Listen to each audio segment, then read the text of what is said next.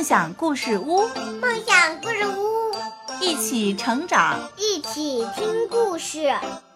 梦想故事屋，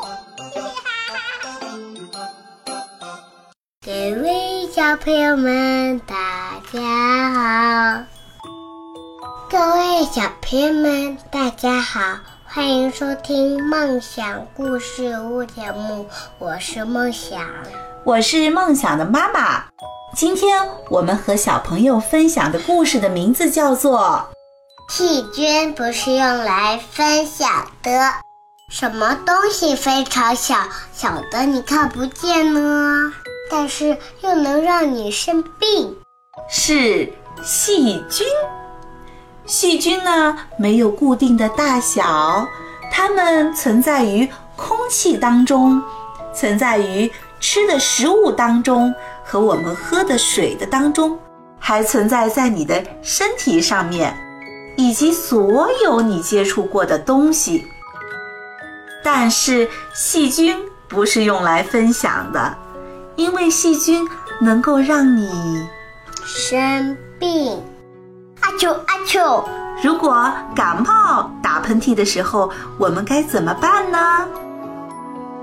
在细菌跑出来之前，必须赶紧捂住嘴巴，赶紧用纸巾堵住鼻子，还有嘴巴，洗一下，擦干净，扔进垃圾桶。对的。如果咳嗽了，我们该怎么办呢？在细菌跑出来之前，赶紧捂住嘴巴，或者用手帕捂住嘴巴。如果咳嗽或者打喷嚏的时候，用手捂住嘴或鼻子，你得赶紧，你得赶紧洗手，因为细菌不用来分享的。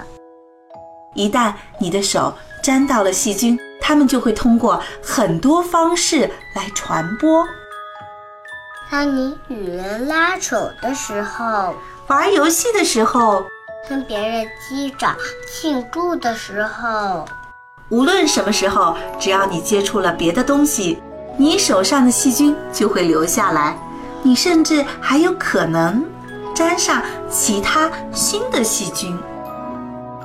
下面这些地方都可能会滋生细菌：门把手、存钱罐、游乐场、电话、电脑键盘和鼠标、鞋子、小狗狗、旋转木马、游戏机、垃圾堆、马桶。